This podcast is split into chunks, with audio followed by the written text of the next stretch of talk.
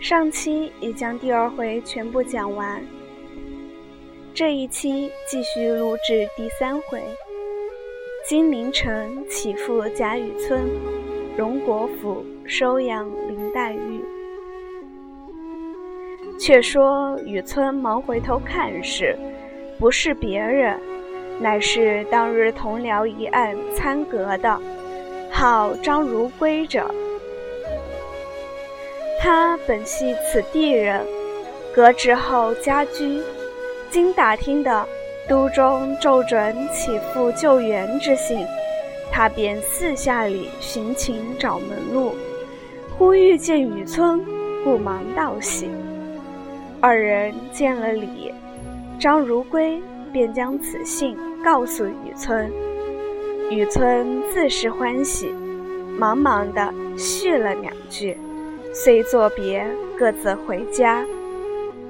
冷子兴听得此言，便忙献计，令雨村央反林如海，转向都中去央反贾政。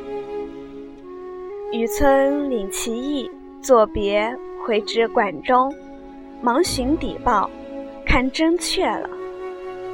次日，面谋之如海，如海道。天缘凑巧，因见今去世，都中家岳母念及小儿无人依傍教育，前已遣了男女船只来接。因小女未曾大语，故未及行。此刻正思想蒙训教之恩，未经酬报，遇此机会，岂有不尽心图报之理？但请放心。弟已欲为筹划至此，已修下荐书一封，转托内兄务为周全协佐，方可烧尽弟之笔成。即有所费用之力，弟于内兄信中已注明白，亦不劳尊兄多虑矣。雨村一面打工，谢不释口，一面又问。不知令卿大人现居何职？只怕晚生草率，不敢骤然入都干读。如海笑道：“若论社亲，与尊兄犹系同谱，乃荣公之孙。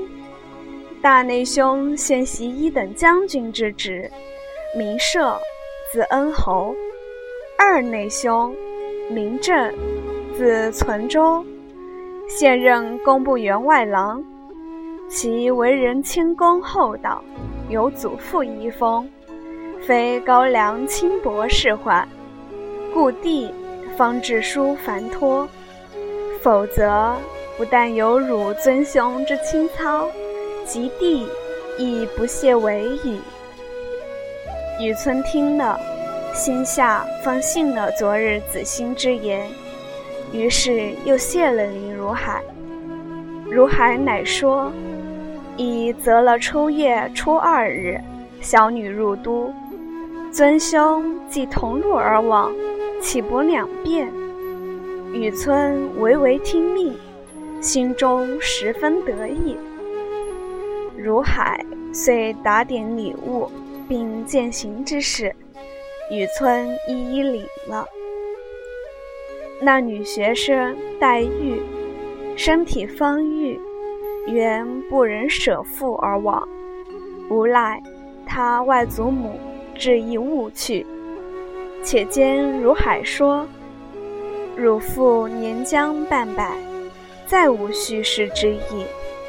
且汝多病，年又极小，上无亲母教养，下无姊妹兄弟扶持。”今依傍外祖母及旧世姊妹去，正好减我顾盼之忧，何反云不往？黛玉听了，方洒泪拜别，遂同奶娘及荣府中几个老妇人登船而去。雨村另有一只船，带两个小童依附黛玉而行。有日，到了都中，进入神津，雨村先整了衣冠，带了小童，拿着宗直的名帖，至荣府门前投了。彼时，贾政也看了妹长之书，急忙请入会见。雨村相貌魁伟，言谈不俗，且这贾政最喜读书人，礼贤下士，缜密纪微，大有祖风。况又系妹夫之意，因此优待雨村更有不同，便竭力内中协助。提奏之日，轻轻谋了个副职后缺。不上两个月，金陵应天府缺出，便谋补了此缺，拜辞了贾政，择日上任去了。此事后话。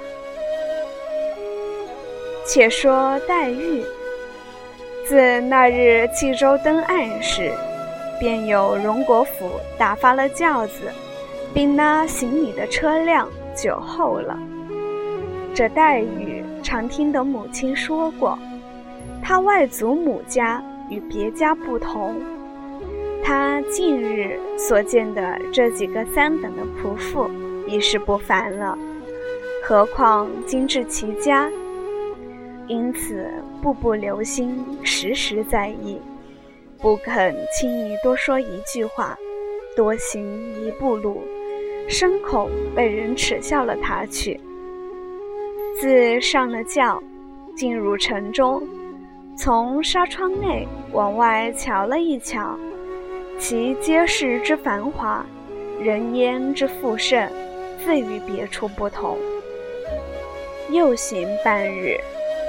忽见街北蹲着两个大石狮子，三间兽头大门，门前列坐着十来个华冠丽服之人。